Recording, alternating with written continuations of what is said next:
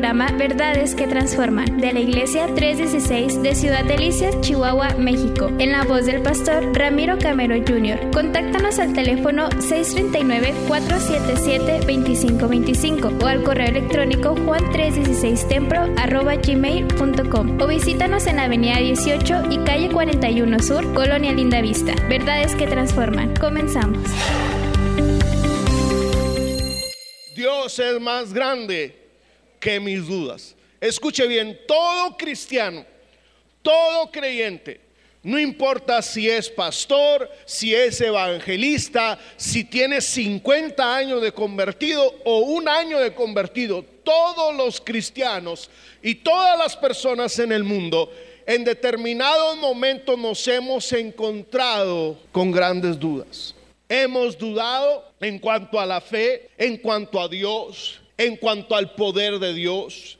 Hemos dudado, aún yo que predico, que soy pastor, me he encontrado en situaciones de duda. Y cuando vamos a buscar qué significa duda, usted encuentra en el diccionario la definición de duda. La duda es una indeterminación, una indeterminación entre dos decisiones, entre dos juicios, dos pensamientos. Repito, la duda es una indeterminación entre dos decisiones. O sea, me encuentro entre decidir si ir a la izquierda o ir a la derecha. Me encuentro entre si creerle a Dios o no creerle a Dios. Me encuentro a veces entre la decisión si venir a la casa de Dios o quedarme en la casa, si servir a Dios o irme con la corriente del mundo.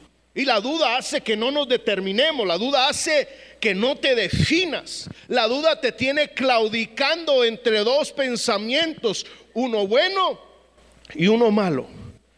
La duda es una incertidumbre también, nos hace sentirnos inseguros. Cuenta por ahí la historia que un alpinista desesperado por conquistar la cima de una montaña inició su travesía después de dos años de preparación. Quiso subirse a una de las cimas más altas del mundo y se preparó mucho para ir a esa cima. Y cuando estaba ya escalando, subiendo esa cima, decidió subir solo, obviamente, no llevaba ninguna compañía, iba solo. Y una noche, al subir esa cima, la noche cayó con pesadez y ya no podía ver absolutamente nada. Todo era negro, cero visibilidad, la luna y las estrellas estaban cubiertas por las nubes. Y al subir por un acantilado, cuenta la historia, a pocos metros de lograr llegar a la cima, se resbaló y se desplomó por el aire, cayendo a una velocidad acelerada. Y el alpinista en esa caída libre, acelerada, sintió que esa terrible sensación de que se lo estaba tragando la gravedad de la tierra seguía cayendo y en esos momentos angustiantes le pasaron por su mente infinidad de momentos buenos y malos que tuvo en su vida.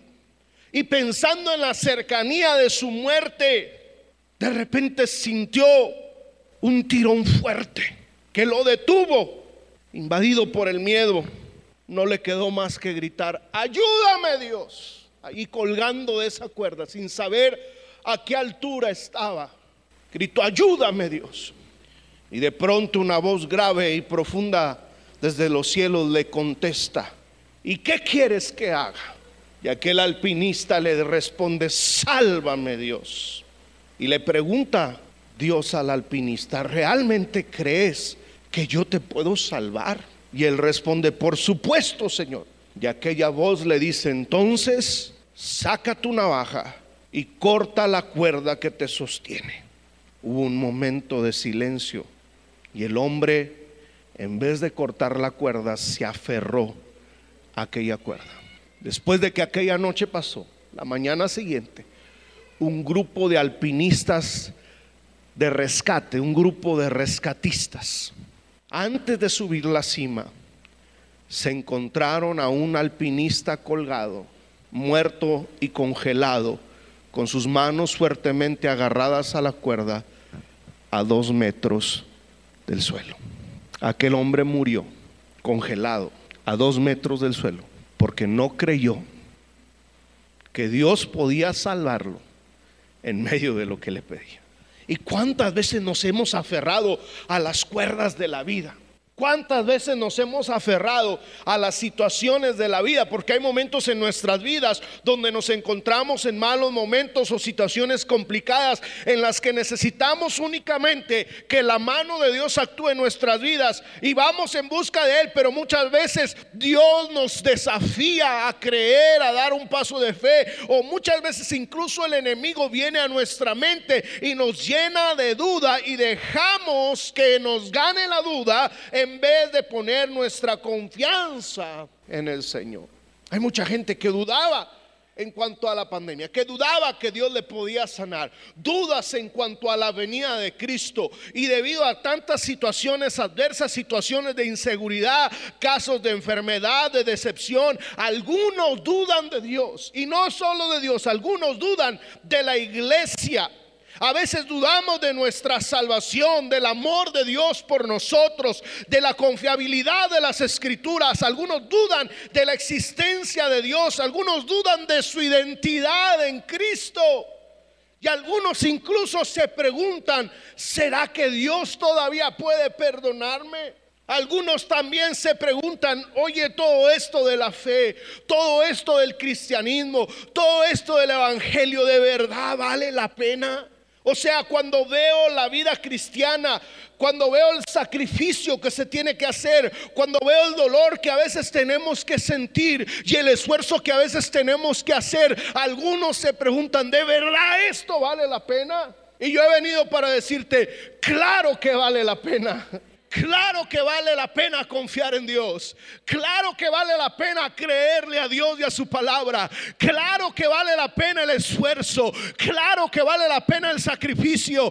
Claro que vale la pena porque cuando veo la escritura y la vida de los cristianos, Dios es más grande que mis dudas. Dios es más grande que cualquier cosa. Dios es más grande que la adversidad. Dios es más grande que el problema.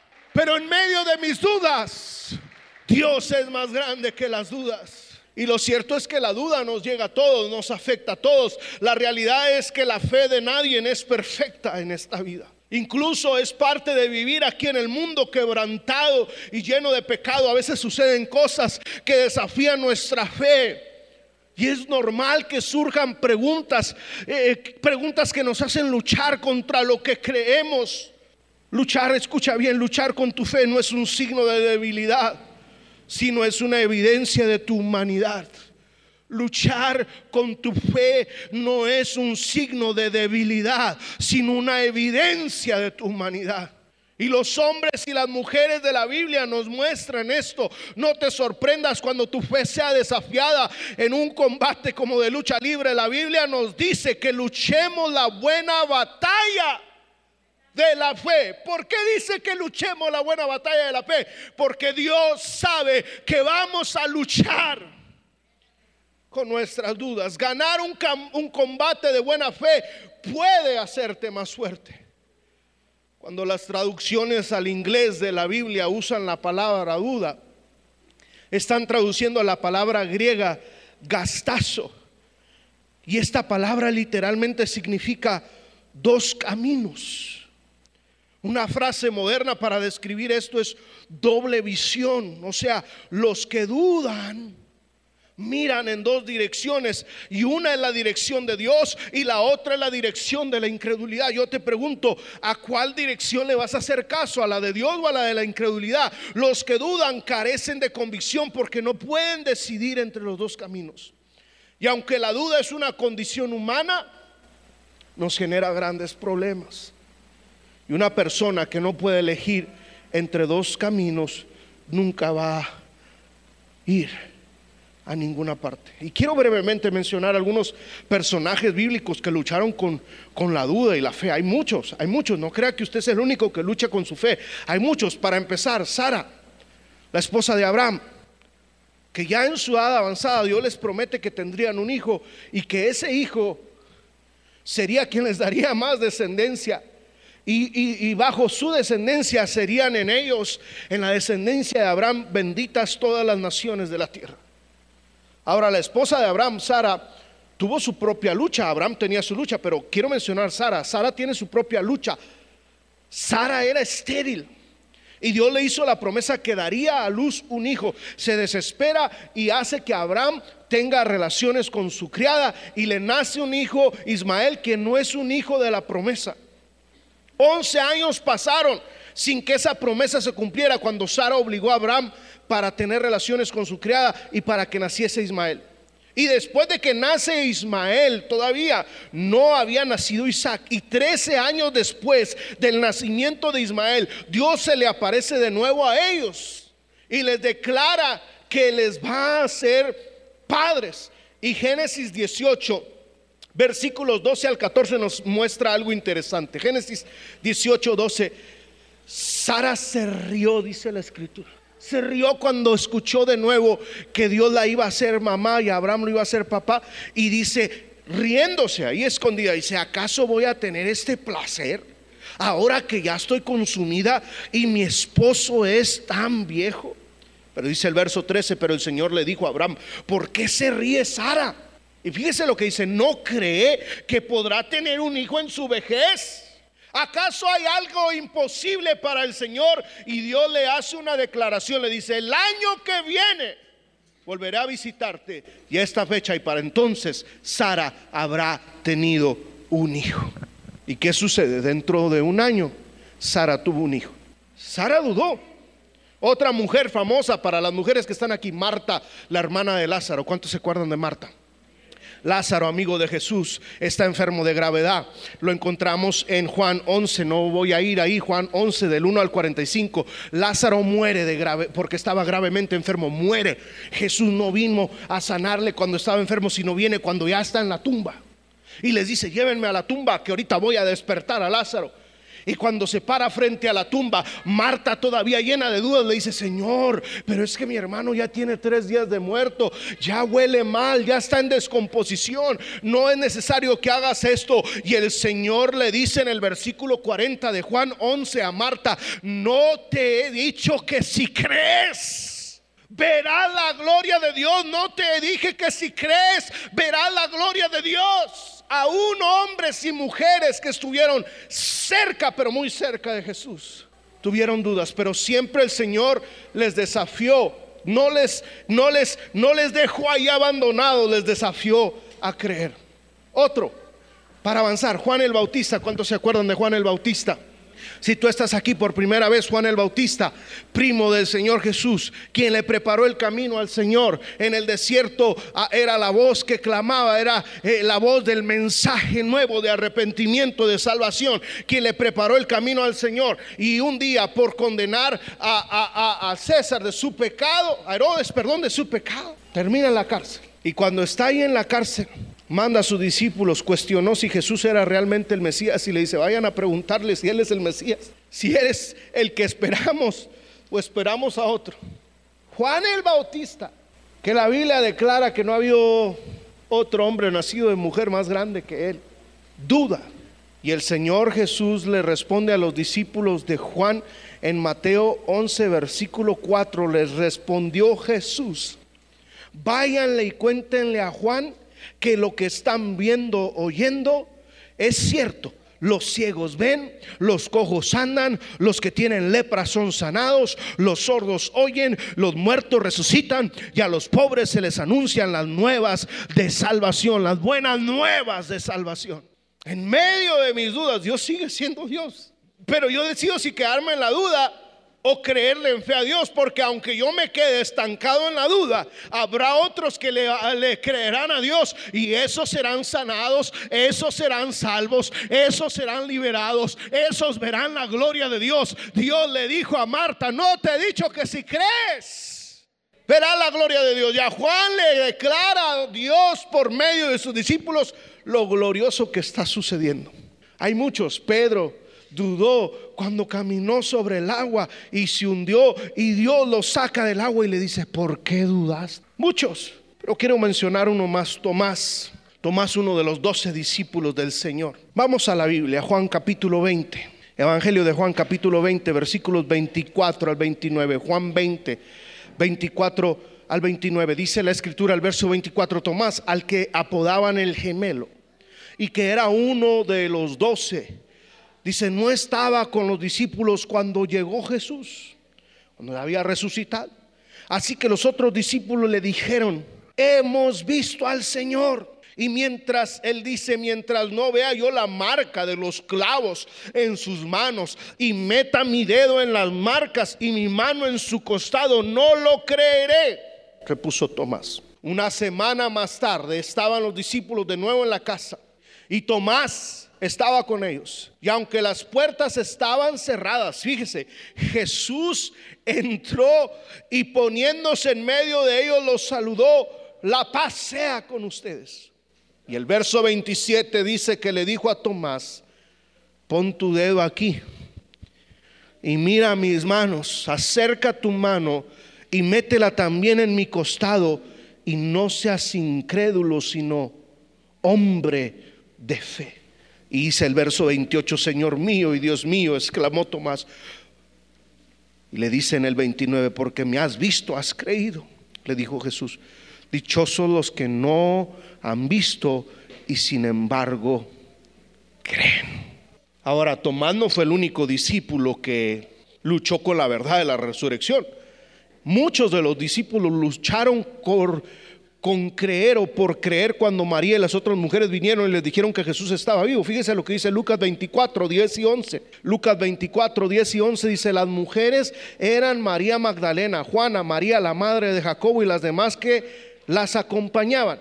Y dice el verso 11, pero a los discípulos el relato les pareció una tontería, así que no les creyeron. La Biblia, lo que quiero yo hacerle ver, la Biblia está llena de hombres y mujeres que dudaron en cuanto a su fe que dudaron en diferentes etapas de su vida, en diferentes situaciones, adversidades, circunstancias. No es anormal que dudes. Es normal, es parte de nuestra humanidad, pero es importante aquí señalar la gracia de Dios para aquellos que luchan con la duda. En este caso, hablando de Tomás, este discípulo no creyó hasta que Jesús se le apareció y, metió las manos, sus dedos en las manos del Señor. Y Tomás es conocido como el discípulo de la duda no en tanto como el discípulo de la fe o de los milagros, sino el discípulo de la duda. Pero no se quedó siempre dudando. Escucha, cuando Jesús se le apareció después de la resurrección, Tomás creyó y no solo eso, sino que la historia de la iglesia cuenta que Tomás viajó a la India como misionero. Y allí predicó el Evangelio y allá en la India se convirtió en un mártir del Evangelio. O sea, estuvo dispuesto a dar su vida por Cristo, por el Evangelio. De hecho, en Chennai, eh, una ciudad de la India, hay una gran catedral católica romana que se llama la Basílica de San Tomás. Y se dice que la iglesia fue construida en el lugar donde está enterrado Tomás. Y esta es una de las tres iglesias en el mundo que se cree se construyeron sobre las tumbas de los discípulos de Jesús. Solo hay tres. Y una de ellas es la de San Tomás. Ahora, ¿por qué menciono esto? Porque esto es tan significativo. Porque como Tomás, todos nosotros hemos dudado en algún momento de nuestras vidas. Es incluso, pudiésemos decir, algo normal para los cristianos. Y Dios lo entiende. Pero tenemos también que resolverlo. Escucha bien, tenemos que resolver nuestras dudas. Aunque es normal que dudemos, no es saludable que nos quedemos siempre estancados en la duda. ¿Está conmigo aquí? O sea, no se refugie y diga, ay, es normal que dude, bueno, así me voy a quedar dudando. No, es normal, pero no es saludable. No es bueno que me quede todo el tiempo dudando. Y yo quiero brevemente compartir con ustedes algunas formas o por lo menos cuatro pasos prácticos para cómo resolver nuestras dudas. Es evidente que Dios es más grande que nuestras dudas, pero la primera práctica yo tengo que ser honesto con Dios acerca de mis dudas. ¿Cómo venzo la duda? Yo tengo que ser honesto con Dios acerca de mis dudas. Tienes que ser honesto con Dios acerca de tu Tomás fue honesto. ¿Qué dijo Tomás? Si no meto mis dedos en los orificios de sus manos, ¿qué dijo Sara? ¿Acaso yo puedo tener hijos? O sea, tengo mis dudas. Y el problema de ciertos cristianos es que no aceptan que están dudando.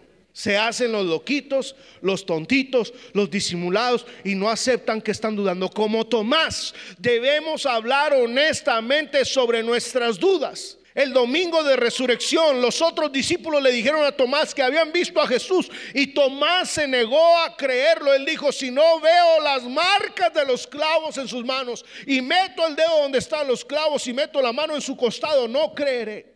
Y como Tomás, nosotros podemos también resolver nuestras dudas, podemos superarlas. Tomás y muchos otros personajes de la Biblia lo resolvieron, resolvieron sus dudas en la presencia de Dios, en la presencia de Cristo resucitado, porque fueron honestos. El primer paso para yo vencer mis dudas, el primer paso para yo eliminar mis dudas, es que tengo que ser honesto conmigo mismo y tengo que ser honesto con Dios diciéndole, esto es lo que estoy sintiendo.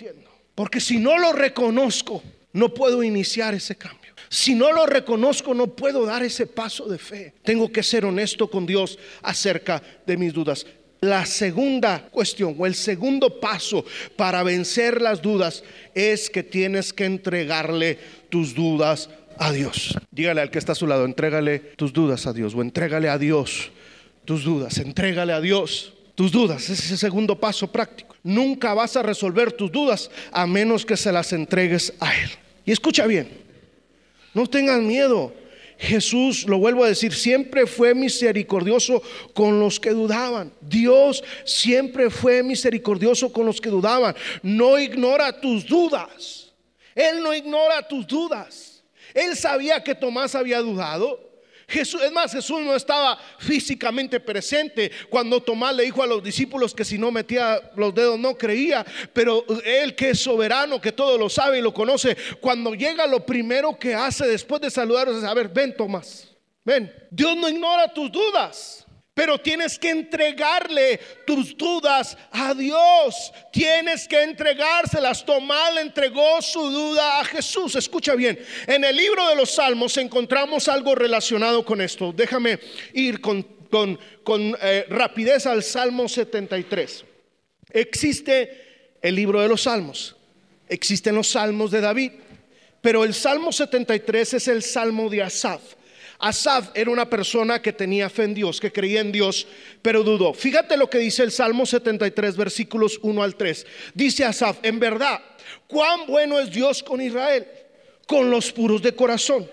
Pero luego revela, es honesto, es transparente en el versículo 2. Yo estuve a punto de caer y poco me faltó para que resbalaba. O sea, está diciendo, yo tuve mis dudas, estuve a punto de caer y poco me faltó para que resbalara. Sentí envidia de los arrogantes al ver la prosperidad de esos malvados. Resumo esto, o sea, él está viendo que los malvados, que los pecadores son, son eh, eh, exitosos, están teniendo éxitos, se puede decir, en sus negocios, en sus trabajos, están bien, tienen abundancia. Y entonces cuando Asaf ve esto, dice, entonces, ¿para qué estoy haciendo yo el esfuerzo de servir a Dios? Si aquel que no busca a Dios le va bien.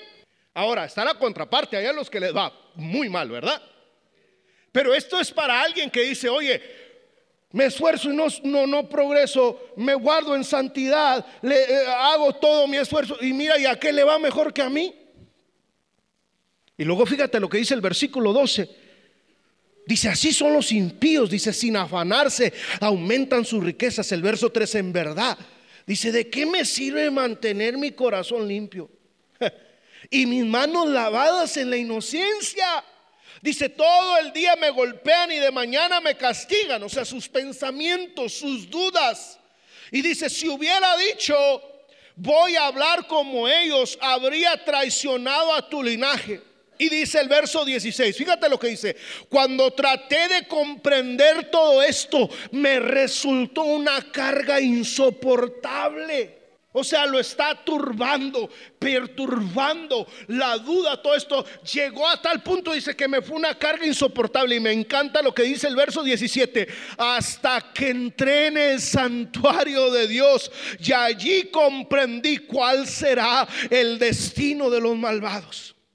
Y fíjate el verso 23, avanzo, dice, pero yo siempre estoy contigo, pues tú me sostienes de la mano derecha. Dice el verso 24, me guías con tu consejo y más tarde me acogerás en gloria. Y dice, ¿a quién tengo en el cielo sino a ti? Si estoy contigo, ya no quiero nada en la tierra. Podrán desfallecer mi cuerpo y mi espíritu, pero Dios fortalece mi corazón. Él es mi herencia eterna. Y dice el verso 27, perecerán los que se alejen de ti, tú destruyes a los que te son infieles, pero para mí el bien es estar cerca de Dios y he hecho del Señor soberano mi refugio para contar todas sus obras. O sea, le entregó sus dudas a Dios, le entregó sus broncas, sus problemas a Dios y encontró alivio.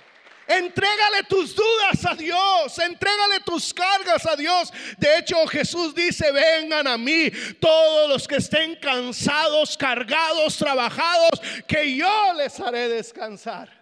Por un momento Asaf le quiso ganar la duda, la desesperación, todo esto, pero dijo, no, voy a ir a la casa de Dios y voy a entregarle todo. Y el problema es que algunos vienen a la casa de Dios y se van como vinieron, porque entran con la pena y se van con la misma pena. No, amigo, hermano que estás aquí, deja este día aquí en la casa del Señor tus cargas, tus penas, tu enfermedad, tu luto, tu dolor, tus dudas. Déjalas aquí y sal de este lugar libre para la gloria de Dios.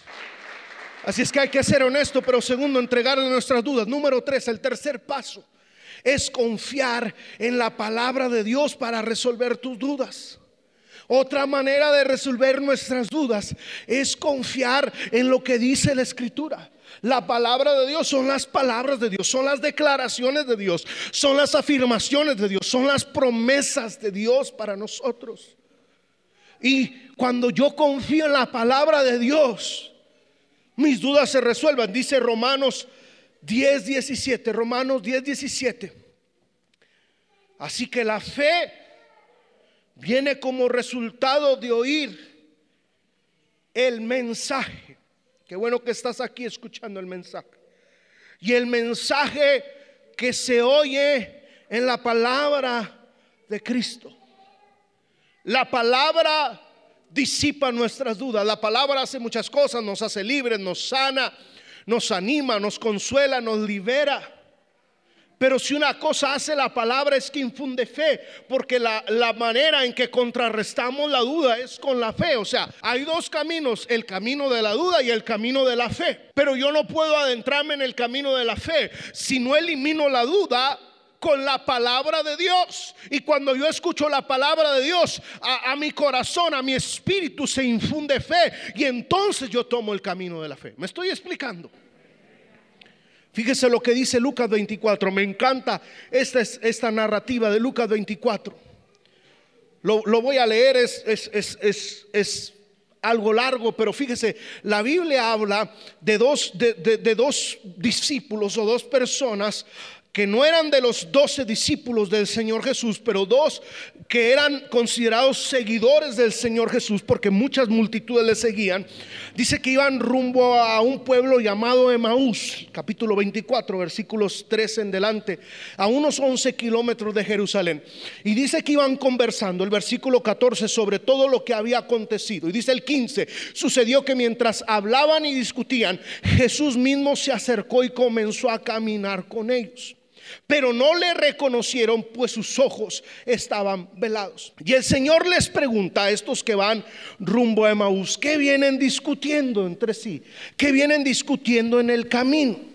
Y dice que cabizbajos, uno llamado Cleofas le dijo, ¿eres tú el único peregrino en Jerusalén que no se ha enterado de todo lo que ha pasado recientemente? Y el Señor Jesús les pregunta, ¿qué es lo que ha pasado? Y le dice Cleofas, lo de Jesús de Nazaret y le dice Jesús, ¿qué, ¿qué, qué, pasó con Jesús de Nazaret? Ellos no podían ver que era Jesús. Y le dicen, pues que era un profeta poderoso en obras y en palabras delante de Dios y de todo el pueblo. Dice, y los jefes, los sacerdotes y los gobernantes lo entregaron para ser condenado a muerte y lo crucificaron. Y dice el verso 21, fíjese lo que dicen estos, estos personajes, dice, pero nosotros abrigamos la esperanza de que era quien, eh, de que era él quien redimiría a Israel. Y es más, ya hace tres días que sucedió todo esto. Y también algunas mujeres de nuestro grupo nos dejaron asombrados. Esta mañana muy temprano fueron al sepulcro, pero no hallaron su cuerpo. Y cuando volvieron nos contaron que, que, se les habían aparecido ángeles quienes les dijeron que estaba vivo. Y algunos de nuestros compañeros fueron después al sepulcro y lo encontraron tal como habían dicho las mujeres. O sea, estaba vacío el, sepulcro y no vieron a Jesús. O sea, están enterados de todo lo que pasó y dice, pero nosotros creíamos que Él era el Mesías, el que nos iba a redimir y, no nos redimió. Y entonces en el versículo 25, fíjese lo que les dice Jesús, qué torpes son ustedes y qué tardos de corazón para creer todo lo que han dicho los profetas. Y les pregunta en el verso 26, ¿acaso no tenía que sufrir el Cristo estas cosas antes de, de ser entregado en su gloria? Y fíjese lo que dice el verso 27. Entonces, comenzando por Moisés y todos los profetas, les explicó lo que se refería a él en todas las escrituras. O sea, les habló acerca del Mesías en cuanto a él, en cuanto a Jesús mismo, desde Moisés hasta todos los profetas. Y dice el verso 27, y les explicó todas las escrituras. Y el verso 28 dice, y al acercarse al pueblo a donde se dirigían, Jesús hizo como que se iba más lejos. Pero ellos insistieron, quédate con nosotros que está atardeciendo. Y ya es casi de noche. Y dice que entró para quedarse con ellos. Y luego estando con ellos a la mesa, tomó el pan, lo bendijo, lo partió y se los dio. Y entonces se les abrieron los ojos y lo reconocieron, pero él desapareció. Y fíjese lo que dice el versículo 32. Y se decían el uno al otro, no ardía nuestro corazón mientras conversaba con nosotros en el camino y nos explicaba las escrituras. No ardía nuestro corazón. Aquí hay unos personajes llenos de duda, discípulos llenos de duda. Dice, habíamos abrazado, abrigado la idea que él era el Mesías, pero murió. Y dicen que resucitó, pero no lo hemos visto. Y algunos compañeros de nosotros dudan también. Las mujeres le creyeron, pero nosotros no. Y dice la escritura que empezó a hablarles la escritura. Y mientras les hablaba la escritura, su corazón ardía. Porque cuando yo escucho la palabra de Dios y la abrazo y la creo, mi corazón es libre. Soy libre de pecado. Soy libre de toda culpa. Soy libre de todo dolor. Y las dudas que hay en mi mente y en mi corazón se van. Así es que tengo que ser honesto. Tengo que entregarle a Dios mis dudas. Pero tengo que dejar que la palabra de Dios se haga real en mi vida y, disipe mis dudas. Y, independientemente de lo que esté pasando, independientemente de lo que esté sucediendo en mi vida, el cuarto paso es dar un paso de fe. Y cuando tú des ese paso de fe, tú vas a ver lo que va a suceder con tus dudas. No tenemos una super fe, somos humanos, pero se puede dar un paso de fe. Y la Biblia dice que si tuvieras fe, como un grano de qué? El grano, ¿cuántos han visto un granito de mostaza? Más pequeñito que la semilla de una guayaba. Más pequeñito que la semilla de una guayaba. Y la Biblia dice, si tuvieras fe así, así tan pequeña, tú le dirías a esa montaña, tienes que que afrontar la duda con fe. La Biblia dice en Hebreos 11.1, ahora bien, la fe es la garantía de lo que se espera y la certeza de lo que no se ve. Lo leo bien, fíjate, la Biblia dice, ahora bien, la fe es la garantía de lo que se espera, la certeza de lo que no se ve. Dile al que está a tu lado, lo que no se ve.